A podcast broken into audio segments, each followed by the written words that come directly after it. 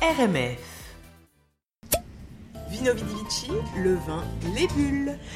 Salut Mélanie. Salut. Salut. Alors Mélanie Boud, hein, pour, euh, vous, pour vous la présenter, si euh, c'est la première fois que vous écoutez l'émission, Mélanie Boud, eh bien chaque semaine, elle nous parle de vin, elle nous parle euh, de comment se fabrique le vin, comment on l'appelle, comment on le garde, comment on le boit. Euh, Aujourd'hui, tu, tu nous parles de quoi? Alors aujourd'hui, j'ai pensé vous présenter un petit pays, peut-être un tout petit peu méconnu, la Macédoine. Ah, ok. Bah, il, il est déjà pas très connu, et puis pour le vin encore moins. Enfin, Tout à fait. voilà. Et pourtant. Alors euh, évidemment, est-ce qu'on euh, on pense à des cépages euh, classiques comme Cabernet Sauvignon euh, et tout ça, mais en Macédoine, on a des cépages autochtones. Euh, par exemple, le Stanushina, le Prokupets, le Vranets, le Kratochia, le Kadarka. Voilà, Wow. ce sont des Mais attends, c'est fou, il y en a plein, alors que- Il y en a quand même beaucoup. Ouais. Euh, en blanc, c'est pareil, il y en a toute une variété. Alors, tous pouvant séduire et aident à construire euh, donc le patrimoine viticole et la force identitaire du vignoble macédonien. Ok. La vigne étant la deuxième euh, agriculture du pays, avec 28 000 hectares, après la production de tabac, il est certain que la viticulture macédonienne revient de loin. Euh, pour le bonheur de tous, elle joue aujourd'hui dans la cour des grands. Il s'agit d'un pays magnifique, aussi vert que montagneux, où vit une faune sauvage et riche. Ok. Alors, il faut savoir qu'il y a trois grandes régions de production en Macédoine.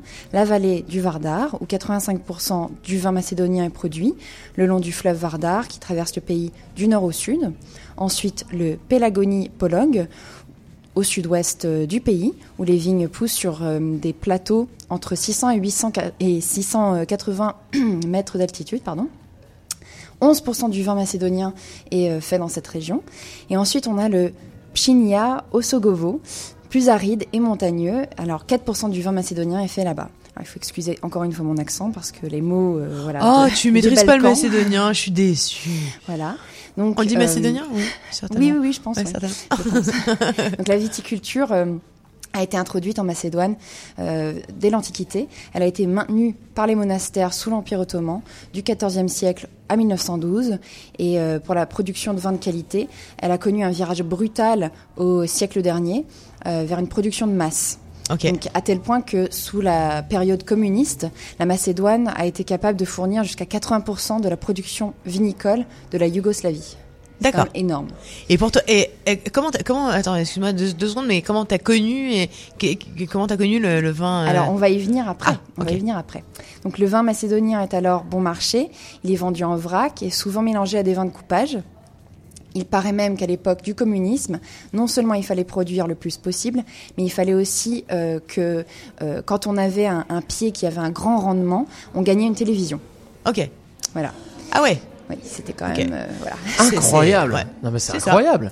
Alors il faudra attendre le 8 septembre 1991 et l'indépendance du pays pour pouvoir euh, voir renaître une viticulture de qualité avec l'apparition de nouveaux domaines viticoles et euh, surtout quand on sait que le, le- le climat est continental modéré, donc le pays est totalement continental, il n'a aucune frontière maritime et une topographie plutôt montagneuse, le pays a tous les atouts géographiques pour produire de très beaux vins.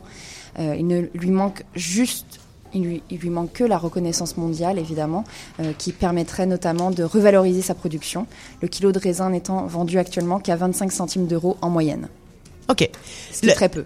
Ce qui est très peu. La, la- ici, et quand tu quand tu parles de reconnaissance euh, mondiale, du coup, il va falloir qu'ils investissent en, en com, en marketing, en Mais comment ça se passe que pour les déjà, euh, pour euh, les. Déjà, il y, a- il y a plein de petits viticulteurs qui se sont mis à, à faire des productions un peu moins de masse, justement plus quali- qualitatives.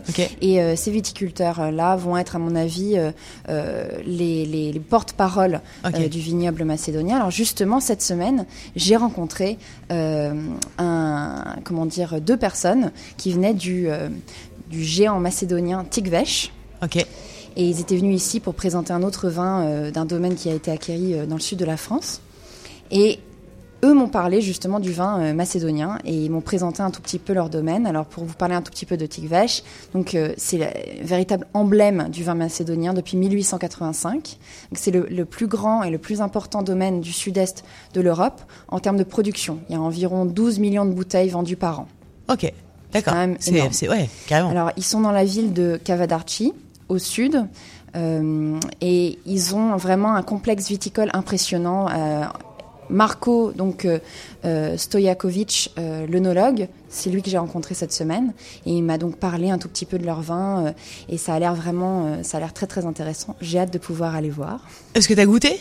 Je n'ai pas goûté, mais j'ai cependant trouvé deux références à eux à la SAQ, euh, dont une qui est en ce Donc, moment à en tester. rupture. Tout à fait. Ah. Ok. Tout à fait, oui, oui, oui. ce sont des vins assez surprenants qui ont des arômes intenses et, euh, et qui sont vraiment, euh, euh, enfin, faut goûter, voilà. Faut goûter parce que c'est vraiment très très bon.